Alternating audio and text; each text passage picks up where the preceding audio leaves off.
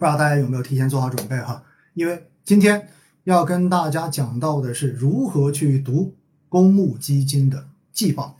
那么季报这个东西哈，最近大家应该有看过非常多的这些公众号，然后包括视频号，都在跟大家去解读很多明星基金经理的呃这种季报。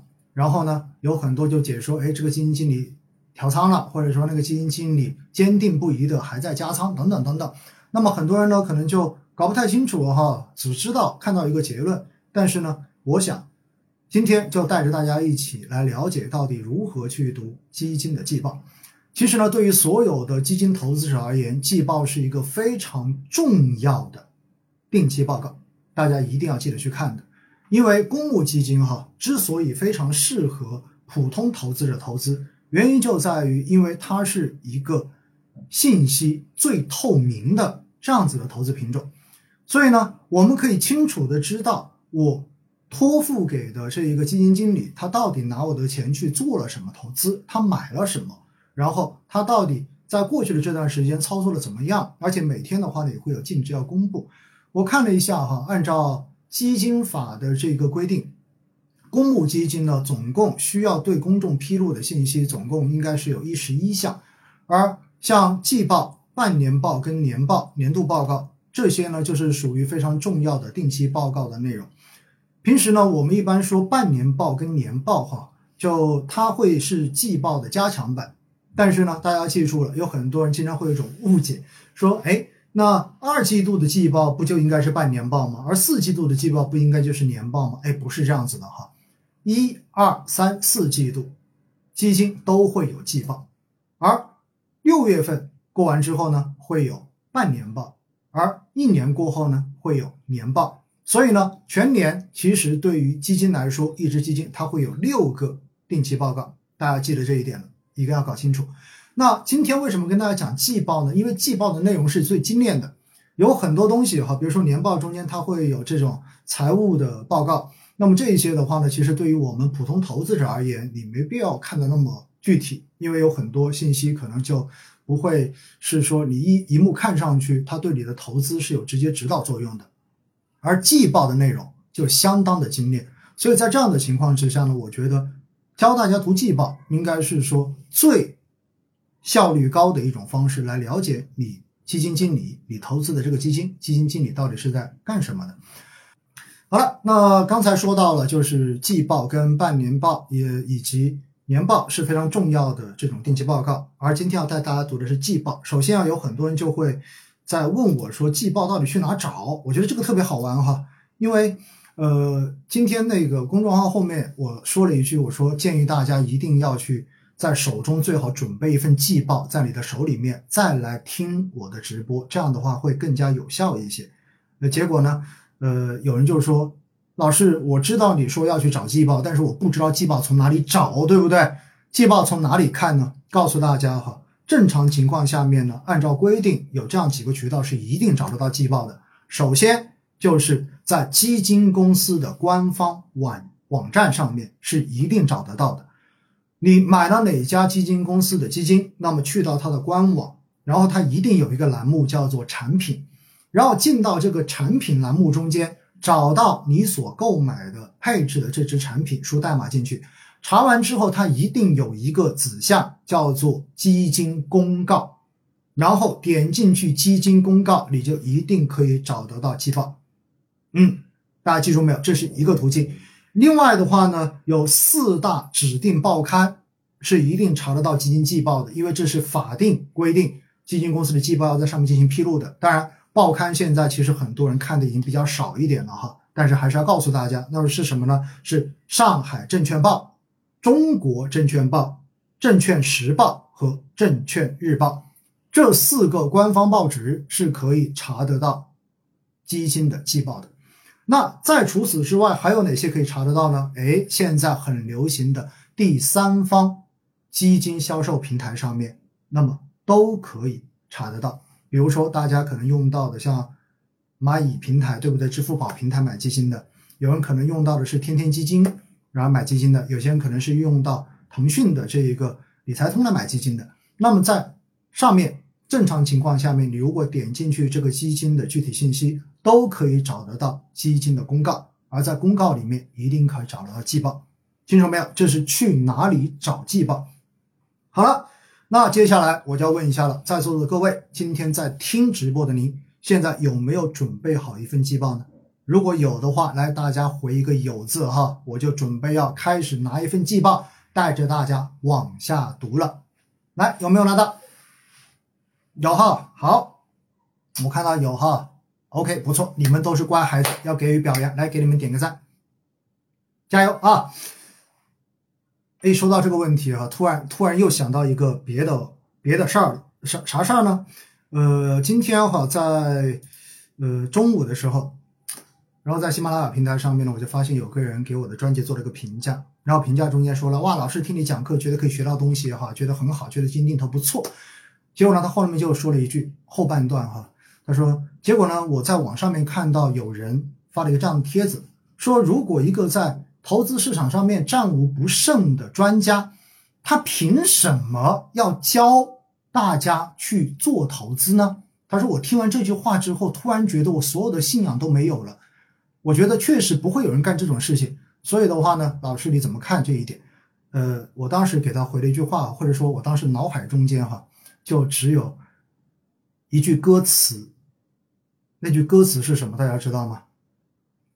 生活不止眼前的苟且，还有诗和远方的田野。就是这句话。我想表达的是，苟且的人看任何的事情只能看到苟且，仅此而已。所以哈。刚才一讲到这里，我说要表扬大家，因为我觉得给大家做这个直播，我蛮开心的，因为我觉得可以教会更多的人开始去了解如何正确的投资基金。我觉得这对于我自己来说是一件非有非常有意义的事情，而且对于博时基金来说，对于我们公司来说，这也是我们一直秉承、一直坚持在做的事情。好了，那回过头来，废话少说了哈，那。大家打开你手里的季报，我们接下来呢要开始进行相关的这种解读。首先呢，季报哈这个东西出来之后，它中间会有几个大的部分。那么有些部分基本上是大家不用怎么去看的，因为没有什么太多东西好讲。首先的话呢，第一部分重要提示，这个重要提示呢基本上不用看的了，因为所有的基金公司基本上都是一样的，无外乎就是一些承诺。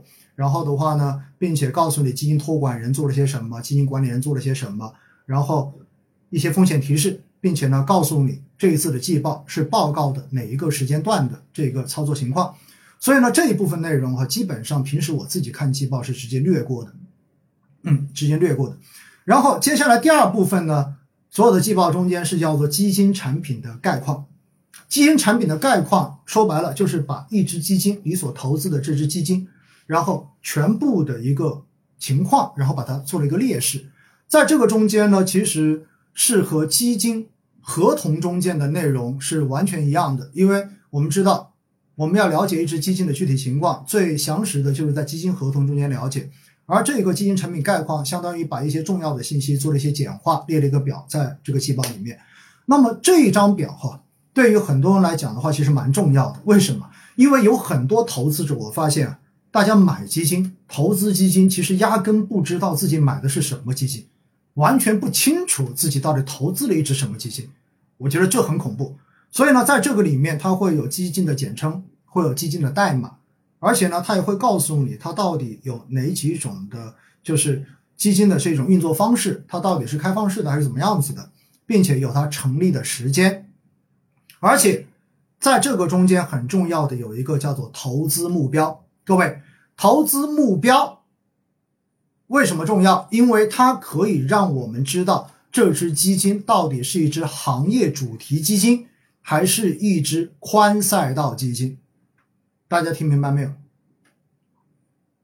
因为平时我经常会说，我建议普通投资者尽可能的选宽赛道基金，因为相对而言呢，基金经理可以帮你在各个赛道中间去进行腾挪，而。行业主题基金呢，相对而言风险可能会比较的集中一点点，所以如果万一遇到这种市场的风格切换，有可能就会导致你所持有的这个基金暴涨暴跌，不是基金经理不努力，而是这个行业本身就发生了风险。因此的话呢，在投资目标中间哈，就可以明确的发现、明确的看出来它到底是行业主题还是宽赛道。来，我给大家念一下我手里面的这一只基金，大家看一看它到底是宽赛道的还是行业主题，好不好？大家听好了，大家听好了。本基金精选医疗保健行业的优质上市公司，在严格控制风险的前提之下，力争获得超越业绩比较基准的投资回报。来，大家告诉我，这是一只行业主题基金，还是一只宽赛道基金？嗯，对了，这绝对是一只行业主题基金。为什么？因为他说的是精选医疗保健行业的优质上市公司，这就已经限定了。这个基金它所选的上市公司，就是在这个小的范围之内的，这就是行业主题。好，我再念一支，大家听听看，这一支到底是什么基金啊？我觉得我今天特意准备了有几只基金啊，就是方便给大家打开，然后我们互相做一个比较。大家听好了，这是另外一支。大家一说哇，你接下来要选的肯定就是什么？肯定就是宽赛道嘛，对不对？要不然干嘛？那一样的呢？好，大家听好了，看是不是哈？这支基金是这样子的，它的目标，本基金主要投资于具有良好成长性且合理定价的股票，在利用金融工具技术控制组合风险的前提之下，谋求基金资产的长期最大化增值。OK，结束。这是宽赛道的，还是行业主题的？大家告诉我。嗯，这绝对是宽赛道。哎，不是宽，不是宽基指数哈，这都是主动管理型基金。指数基金不是这，指数基金是跟踪目标指数的，大家放心，追求的是最小的这一种跟踪误差。这绝对是宽赛道。为什么？因为它讲到的是投资于具有良好成长性且合理定价，它并没有限定这个股票是哪个行业的，所以这是最明显的一个区别。因此呢，在这个地方大家要注意。这就是我们看基金产品概况的投资目标中间，你可以清楚的了解你所投资的、你所买的这只基金到底是一只宽赛道还是行业主题基。好了，后面的投资策略之类哈，大家基本上可以忽略，因为这个东西呢比较拗口，而且没有什么太多实际价值。因为你看了之后呢，你会发现你还去了解，比如什么资产配置策略啊、个股选择策略啊这些东西，其实没有什么对普通投资者没有什么太多直接的指导意义。